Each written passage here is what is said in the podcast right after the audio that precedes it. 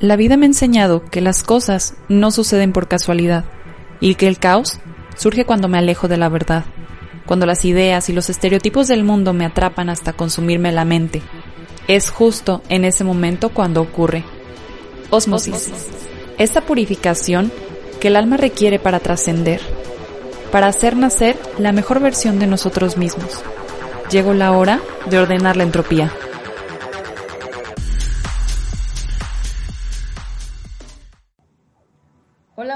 ¿Cómo están? Bienvenidos al capítulo número 11 de Osmosis. Ya estamos a otro capítulo de terminar esta temporada y me parece fabuloso en los días que me ha tocado compartir estos capítulos.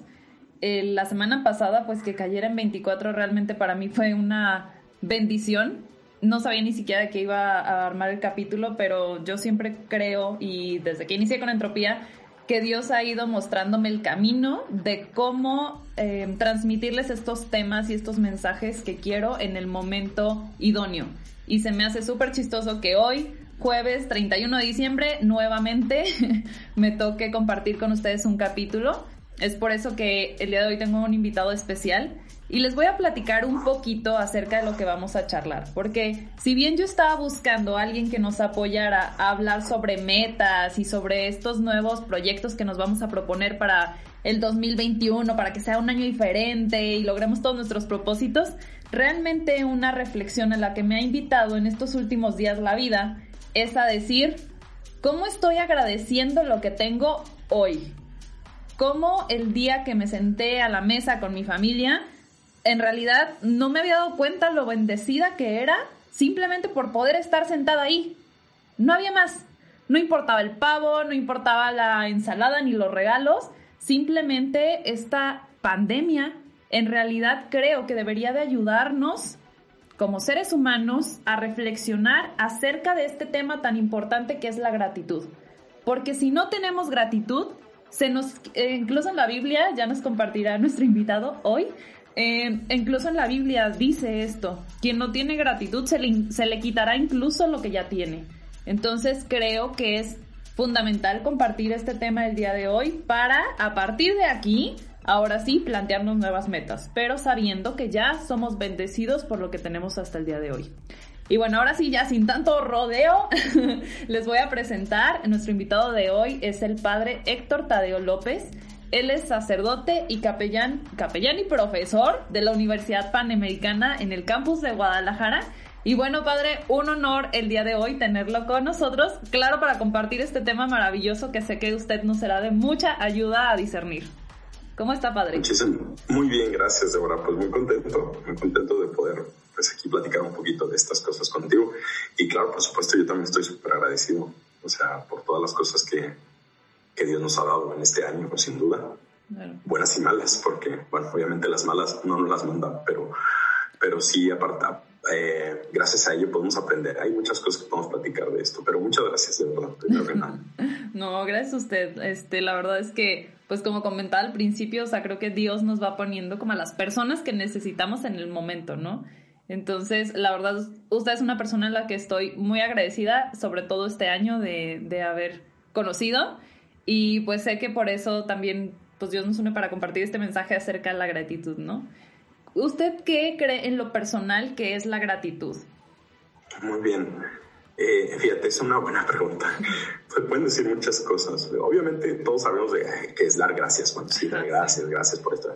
Pero a veces se nos olvida, pues, realmente desde el origen de la palabra, gratitud es, es, eh, es algo que es gratuito. ¿sí? Entonces es una actitud que nos abre ante la realidad. ¿sí? O sea, primero, bueno, eso quizá luego ya podemos profundizar un poquito esto. Pero antes que nada, creo que es una actitud que nos abre ante la realidad. Esto es súper importante.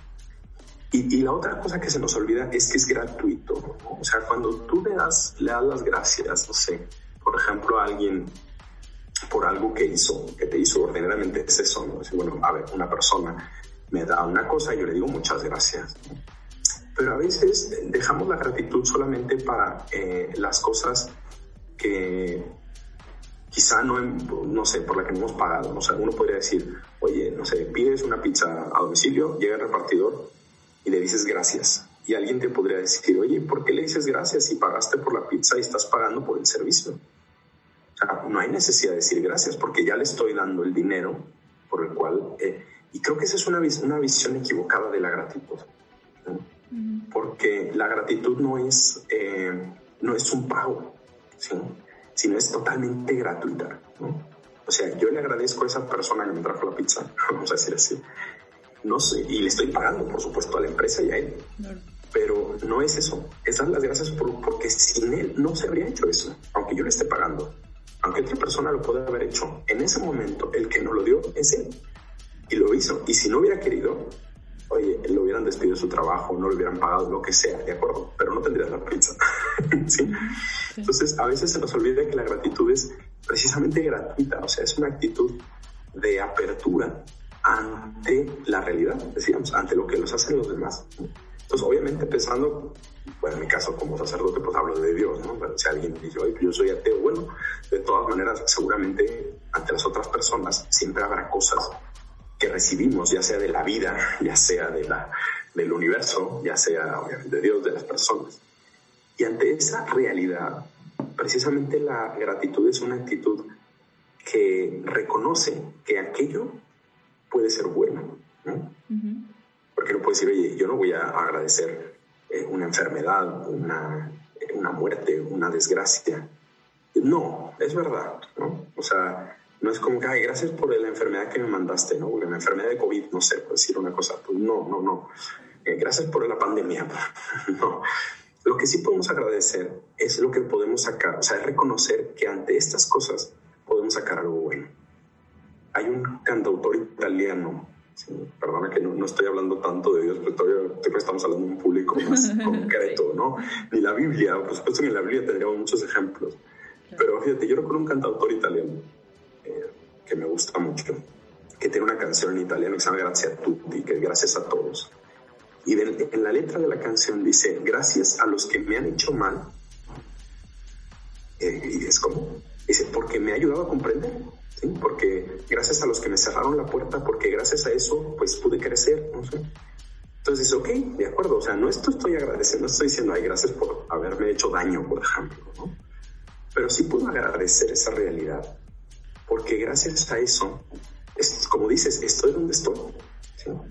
perdón, tengo otro ejemplo que me vino ahorita la cabeza. Zaha Hadid.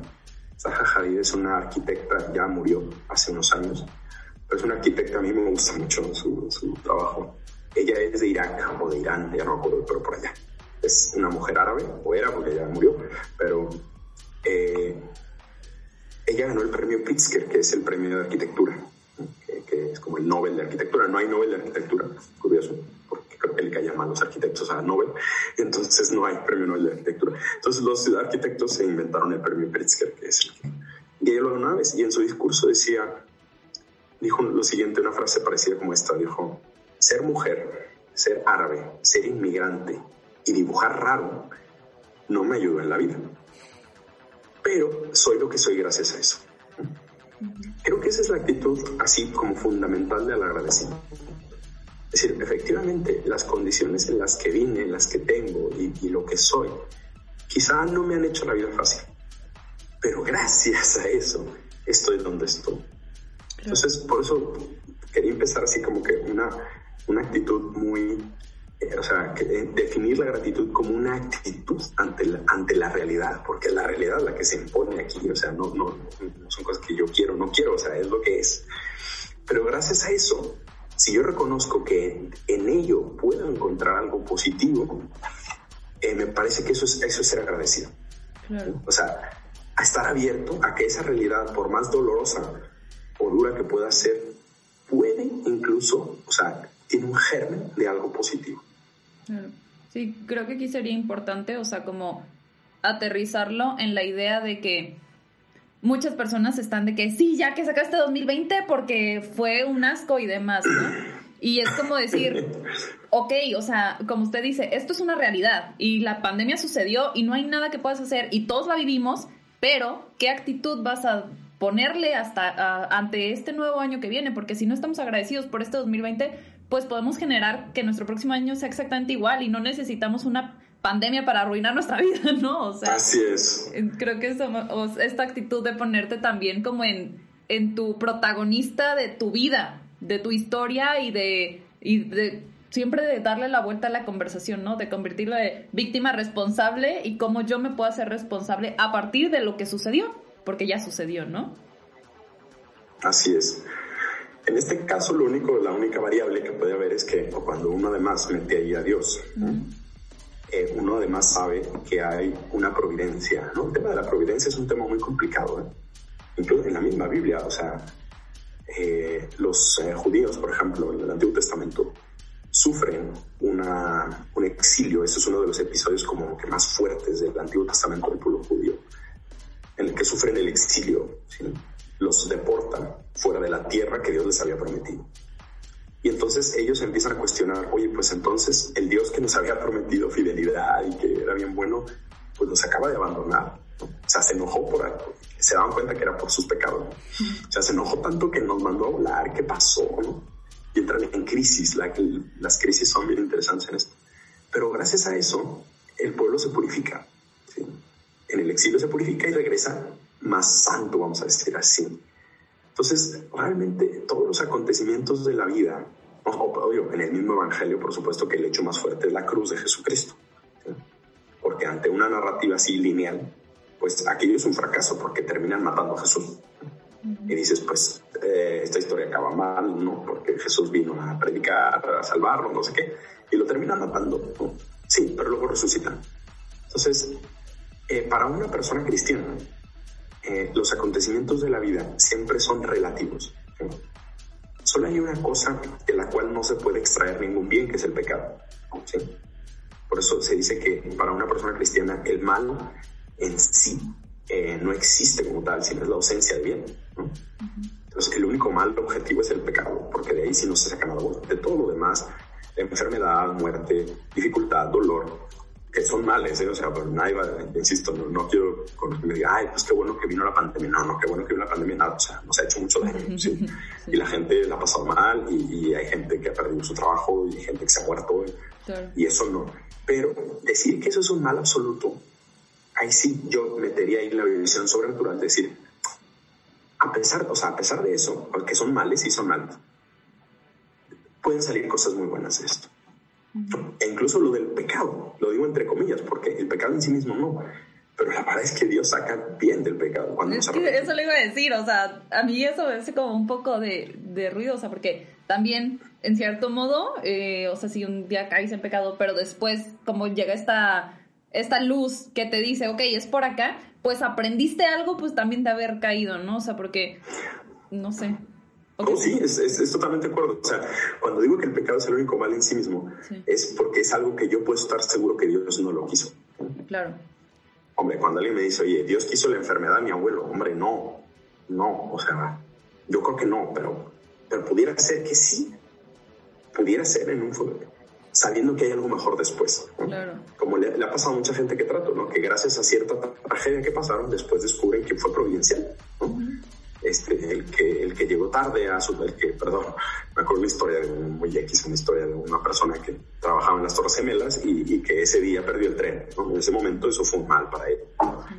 Eh, y después cuando se cayeron las torres gemelas, entendió que aquello no había sido mal, al contrario, ¿no? Esto nos pasa muchas veces en nuestra vida. Digo, esto es algo, en el pecado, Dios nunca va a crear un pecado, obviamente, directamente. Pero es verdad, verdad, que, que, y eso lo muestra el Evangelio, que efectivamente del pecado Dios saca bienes cuando nos arrepentimos. Y saca muchos bienes. Totalmente. Ahorita que mencionaba esto de, de las torres gemelas, eh, bueno, eh, algo que sucedió antes de la pandemia le juro que yo tenía un tiempo que decía, quisiera que el mundo se parara. Y siempre, y escribía porque, no sé, o sea, a veces me sentía como que todo el mundo andaba tan en friega y yo no sabía para dónde moverme que me desesperaba mucho. Entonces, o sea, para mí, en lo personal, la pandemia fue como un, ah, ya, puedo estar en paz, puedo estar eh, tranquila, aquí ya no hay acelere, ya nadie quiere como, como ganar y no sé, como competir todo el tiempo. Entonces, creo que sí tiene que ver totalmente con lo que necesitamos, ¿no? O sea, algunos lo anhelábamos, otros no, pero para mí lo que la vida nos dijo es como, a ver, calma, necesitas ahorita estar quieto y a lo mejor después la gente entenderá cómo esta persona el por qué no tomó el tren ese día, ¿no? O sea, o el por qué tenía que parar en ese punto de la vida, porque a lo mejor no era COVID lo que le iba a dar, sino otra enfermedad por andar tanto en friega y no ponerle atención a las cosas que son importantes en la vida, ¿no? Y redondeando tu comentario, ese es el agradecimiento. O sea, una persona agradecida es una persona que sabe leer, que sabe estar abierto ante estos eh, acontecimientos de la realidad que a veces no entendemos. Claro pero que digo, ya entenderé. Ajá, sí, que llega un punto donde dices, ok, por esto sucedió, ¿no?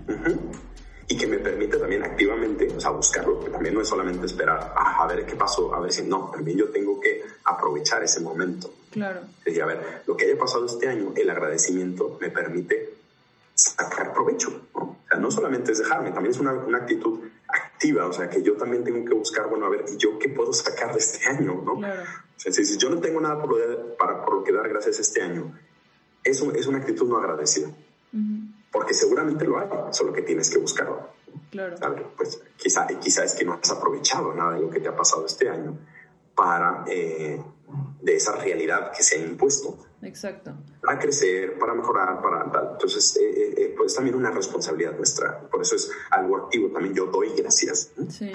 Sí, o a veces también creo que puede caer en que nosotros tenemos una expectativa acerca de cierto rubro en nuestra vida, ¿no? O sea, de que tengo que crecer más en esto y como no estoy creciendo en esto, pienso que, que no tuve ningún avance, pero a lo mejor es voltear a ver todas las áreas de tu vida y ver en realidad qué sucedió contigo este año, en qué has trascendido. A lo mejor no has logrado comprarte el coche que quieres o X, ¿no? O sea, a lo mejor otro tipo de metas, pero sí lograste estar más con tu familia, aprendiste a cocinar, o sea, lograste adquirir como habilidades que en tu día a día no hubieras hecho si estuvieras en la vida normal, ¿no? Entonces a veces es eso, o sea, como solo cambiar como el, foco de atención en lo que no se hizo bien, ¿no?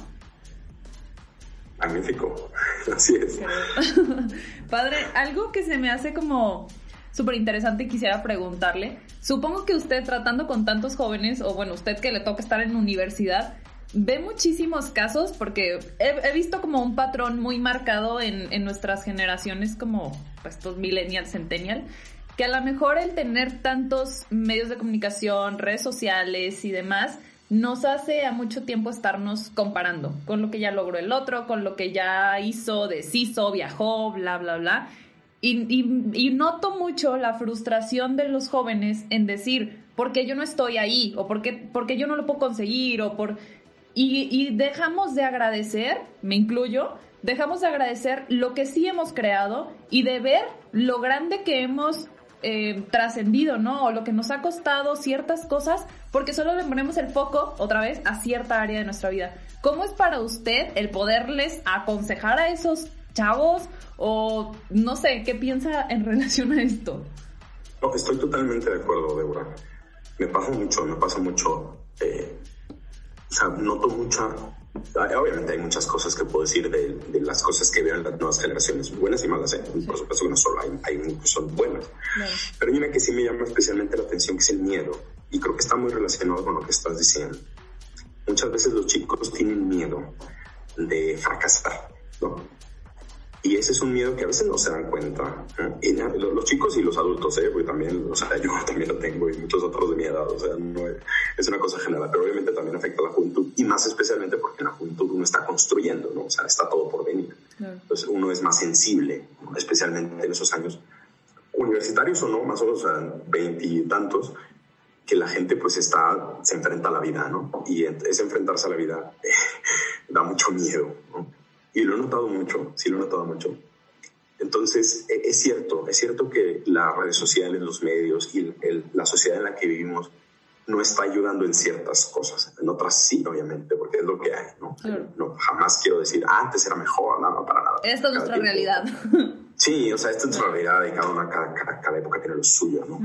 Pero es cierto, es cierto. Hay un librito que alguna vez platicamos de este libro que se llama Las tres cosas que las mujeres mentalmente fuertes no hacen. que bueno, que también es uno que, que, de las personas mentalmente fuertes. Pero una de ellas es, es, ese, es el, el, problema de la comparación. O sea, hay una parte positiva de compararse siempre, la inspiracional, la que me pero hay una parte negativa. Y lo decía este libro, esta autora, porque efectivamente creo que le afecta más a las chicas que a los chicos, aunque obviamente hay de todo. Eh, porque nos, eh, muchas veces esas realidades de, la, de, las redes sociales nos tiran para abajo, nos hacen ver un mundo demasiado perfecto, y no necesariamente bueno, ¿eh? simplemente un mundo en el que pues la gente tiene todo lo que quiere, ¿no? Este, ahí tienes a los influencers o las influencers eh, vacacionando en unos lugares espectaculares, con un cuerpo espectacular, con un coche espectacular, con un novio espectacular, etcétera, etcétera. Pero no se nos olvide que eso no es, no es, es falso. ¿no? Eh, hace poquito estaba escuchando una charla en la que decía alguien, y no estaba de acuerdo yo, que decía que los influencers quizá tienen una, un plus ahorita o tienen mucha fama porque son como muy auténticos, ¿no? o sea, no son el producto maquillado de los medios de comunicación, ¿no? de, de, de la productora en el que todo en Hollywood y demás. Y luego digo, mira, no estoy de acuerdo porque conozco muchos influencers que tristemente, claro que están maquillados. O sea, claro que cada foto, cada post está súper pensado. Filtro. Súper filtrado, claro. Los filtros son un gran ejemplo, ¿no? Y luego conozco algunas de esas personas que me dicen, mi vida, o sea, estoy roto por dentro. Claro. Pues, pero en las redes sociales soy una persona y en la, y en la realidad estoy fastidiadísimo. ¿no? Claro. Entonces, esto ese es un problema, ¿sí? Que nos están planteando unas expectativas de vida, no solamente en las redes sociales, mucho, ¿no? No te equivoques, cero fallos, cero errores, tú eres el protagonista de tu destino, bla, bla, bla, la meritocracia, que ahorita hablamos de eso. Que digo, en parte tiene razón, sí, pero hay una parte la que no, y en la que creo que es importante que cada persona descubra su lugar y en realidad ahora yo le llamo su vocación.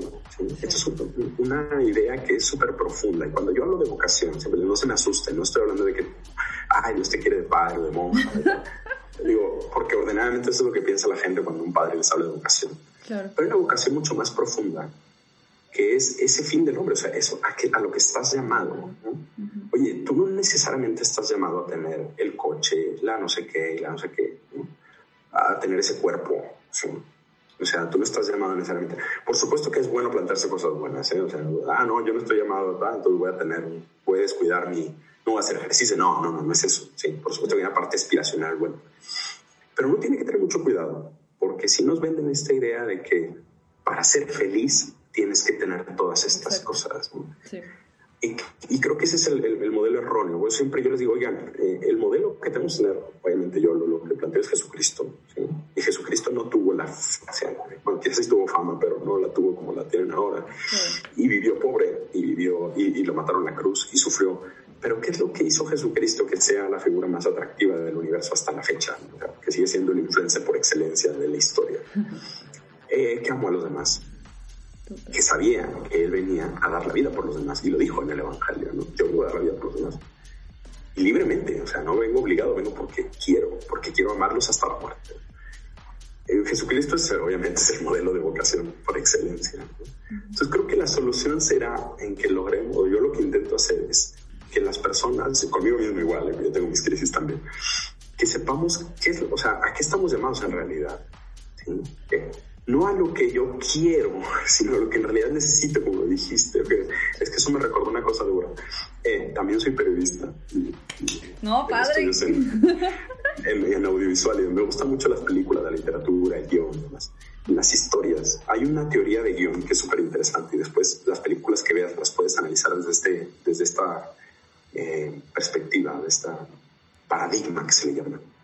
Que es que dice, el héroe cuando parte de la historia tiene una cosa que es lo que quiere, ¿no? Es el, el want que le llaman en inglés, ¿no? O sea, lo que él quiere. Uh -huh. La chica, eh, el trabajo, eh, el éxito, no sé. Siempre hay algo que lo mueve, ¿no? Y, y, que no tiene, ¿no? Y por eso se tiene que mover, ¿no? Pero cuando, conforme va avanzando la historia, el héroe, el protagonista, se da cuenta de que en realidad eso que quiere no es lo que necesita, sino que hay algo más elevado es lo que realmente necesita. ¿sí? Y cuando el héroe es capaz de discernir, de renunciar a lo que quiere para buscar lo que realmente necesita, es cuando triunfa. ¿no? Entonces, cuando el chico se da cuenta de que no está buscando tanto a la chica, sino al amor, ¿no? típica historia, ¿no? que se da cuenta que su mejor amiga siempre ha sido el amor de su vida, pero, pero él estaba buscando otra chica, ¿no?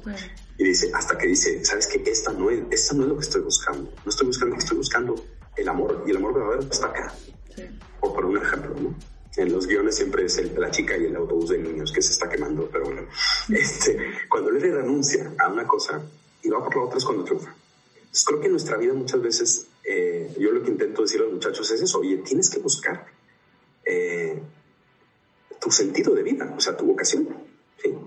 Porque eso es para lo que realmente, eso es lo que realmente quieres, ¿no? O sea, también juego con este needy one, pero en realidad es, o sea, no es lo que necesitas, es lo que realmente quieres.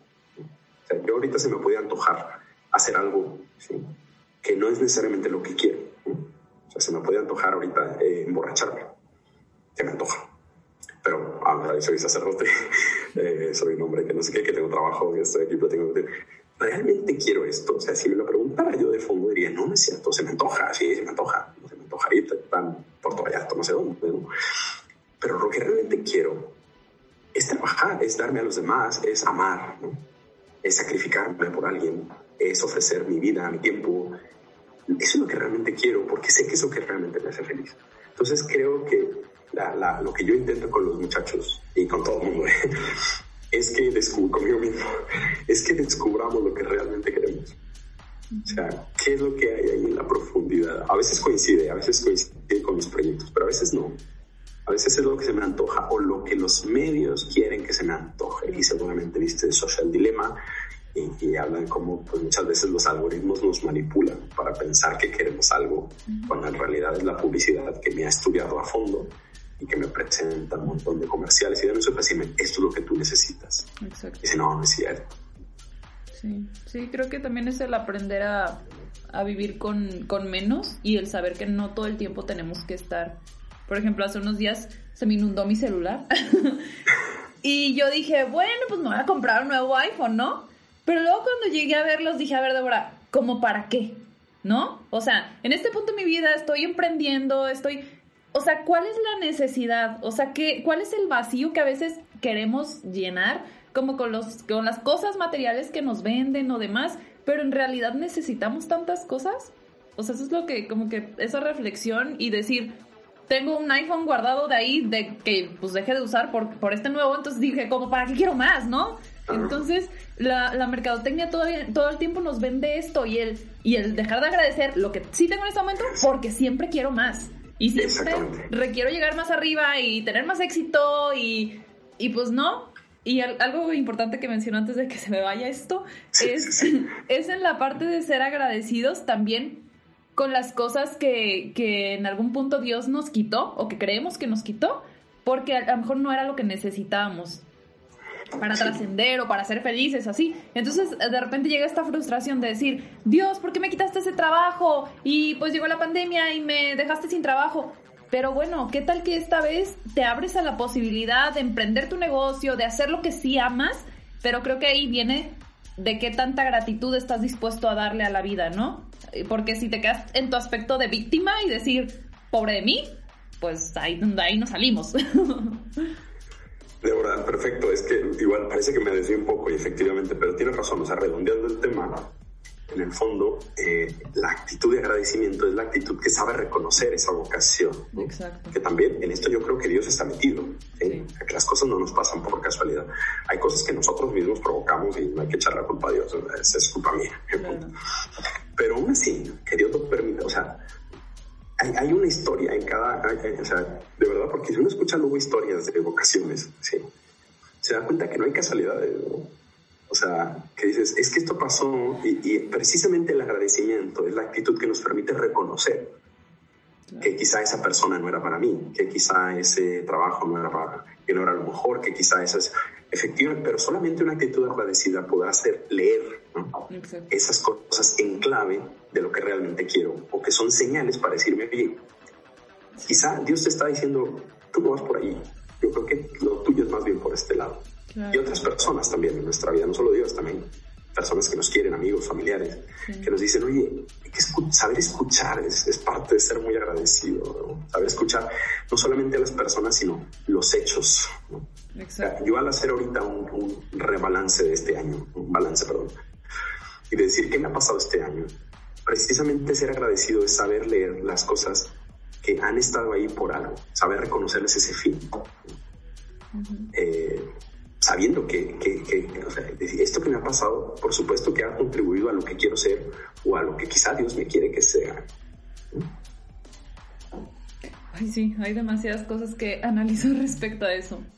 Pero, pues sí, creo que, o sea, el paso número uno, o sea, porque como dije al principio, o sea, para este capítulo yo dije, bueno, es 31, obviamente nos tenemos que plantear nuevas metas, pero otra vez llega el sentido de calma, ¿no? O sea, la semana pasada me lastimé la pierna y el fisioterapeuta me dijo que era por, por forzar al músculo más de lo que tiene su capacidad, ¿no? Entonces, para mí, esta ha sido una de las reflexiones más grandes de este año. O sea, el cómo me exijo yo como porque, por creer, o sea, creo que aquí también una parte importante es dejar de pensar que todo ya está preestablecido o que tenemos que seguir em, los pasos que marca la sociedad, que a, tal años, a los tales años te casas y a los tales años ya tienes que ser un empresario exitoso pues no, o sea, creo que cada quien tiene su tiempo y es el trabajo de nosotros el descubrir ese tiempo que, nos lleva cada proceso, ¿no? Y también ser, pues, amorosos con nosotros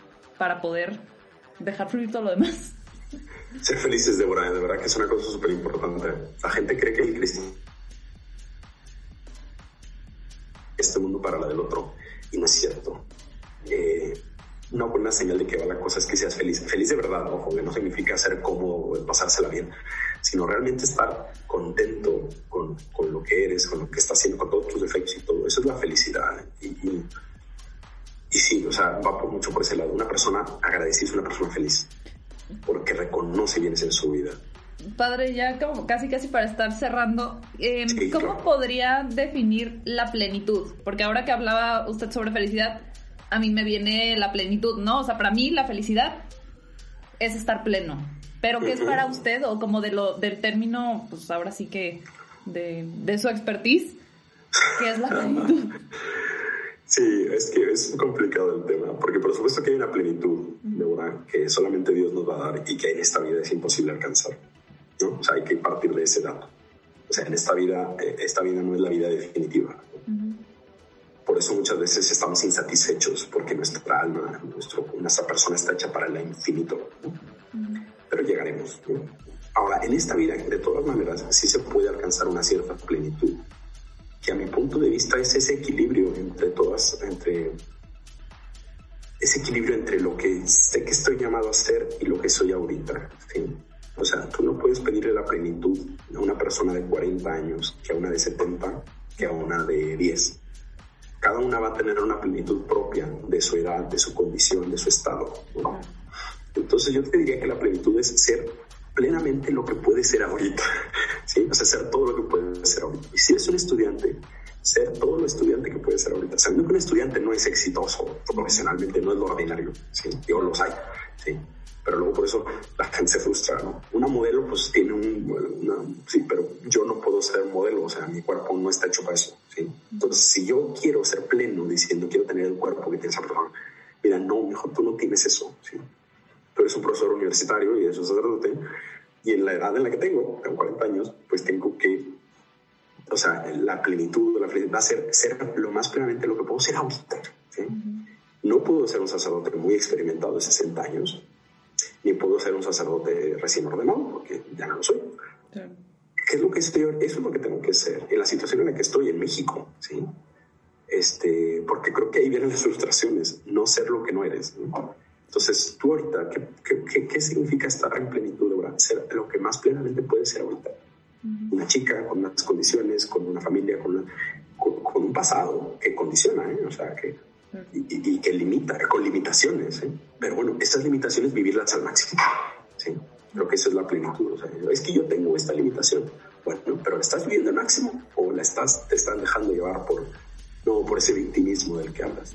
Entonces, a mí, eh, esa es, así lo interpretaría, ¿no? Es ese, esa tensión entre lo que soy y lo que quiero ser siempre y cuando esté en camino y digo, estoy viviendo, estoy haciendo lo más posible para hacer lo que puedo hacer ahorita. Genial, aunque sea limitado.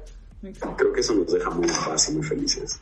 Claro, sí, conocer nuestras capacidades y pues siempre dar lo mejor, ¿no? Así vayas a barrer la calle o lo que sea, hacer lo mejor que puedas y pues creo que eso es como la mayor lección, ¿no? Ay, padre, pues muchísimas gracias por su No, no, al contrario, yo me la pasé muy bien. Fue muy agradable la plática. Oiga, ya nos recomendó un libro, pero me gustaría que. Este es solo para mujeres, entonces me gustaría que nos diera una recomendación para los que nos escuchan. Pensé en dos libros, dos libros concretamente. Uno de ellos se llama eh, Cómo hacer que te pasen cosas buenas. Ah, ese lo de Marian Rojas. Marian Rojas es una psiquiatra muy, muy lista. Eh, y es un libro muy bueno que nos puede. La verdad es que la conozco personalmente y un día le, dije, oye, es este, tu libro y tal. Me dijo, sí, promuévelo, padre, porque la verdad es que le da paz a mucha gente. Entonces, y sí lo he comprobado. O sea, sí le he servido a mucha gente que se lo ha recomendado para un poquito estos issues de por qué, cómo puedo ser feliz, por qué no y tal. O sea, es, una síntesis entre psicología y psiquiatría que lo hace muy bien. Y además está bien orientada, es católica ella. Y hay otro que es un poco más para los artistas, que se llama El arte de la fragilidad. Es de un muchacho italiano que se llama Alessandro D'Avenia, que también no tengo la fortuna de conocerlo a él, pero soy su hermano. Eh, Alessandro D'Avenia es este, un, profesor de preparatoria en Italia que escribe esta, eh, no es una novela, es un ensayo sobre un poeta eh, muy famoso en Italia, se llama Giacomo Leopardi, que es un poeta que podríamos decir fracasado, porque todo le salió mal al pobre. O sea, nació en una familia súper complicada, era muy enfermizo, se enamoró de una chica que lo mandó a volar, pero tenía una pluma espectacular. Entonces él descubre a lo largo de sus poemas y de su vida que su vocación es precisamente la de ser un poeta que es capaz de transformar el dolor en arte. Entonces, este, esta reflexión la va haciendo este autor, porque él es literato, sobre todo su profesión es de literatura, y da clases de eso. Entonces va explicando muy bien, y por eso se llama el arte de la fragilidad, por qué ante nuestras limitaciones podemos revelarnos o podemos convertirlas en belleza, que ese es el camino que te recomienda, ¿no? Este, es un libro, te lo digo, es, más para gente más sensible a la, poesía, al arte. Pero me parece un libro espectacular en ese aspecto, para poder descubrir quién somos realmente y, qué significa eso de la plenitud, aún en las limitaciones, y ser agradecido también de alguna manera. Creo que yo me quedo con ese. Muy bien. ok, pues muchísimas gracias, padre, de verdad, por su aportación. Ahora con estos libros va a estar increíble. Y por ahí, si de repente nos quieres recomendar otros, también son bienvenidos para Entropía. Uy, me encanta, me encanta recomendar libros. Ah, pues muchísimas gracias. No, gracias. a ti, Dora, de verdad. Gracias que... Y a los que nos escucharon hoy, o sea, un saludo y les deseo un mejor también para este año que comienza. Pero no en ese sentido que siempre se dice, ay, lo mejor y tal. No, de verdad, pues yo estoy convencido, convencido de que Dios está detrás de todo esto. Y si uno se deja, eh, de verdad hay muchas cosas por las que dar gracias. Cada día, eh, no digo en el año. En cada momento, desde que te despertaste hoy. Claro, que eso ya es una bendición en estos tiempos. Ay, Padre, pues muchísimas gracias. Y pues gracias a todos los que nos escucharon el día de hoy. Les deseo que pasen un lindo fin de año e inicio de un próximo 2021. Nos vemos la próxima semana. Chao, chao.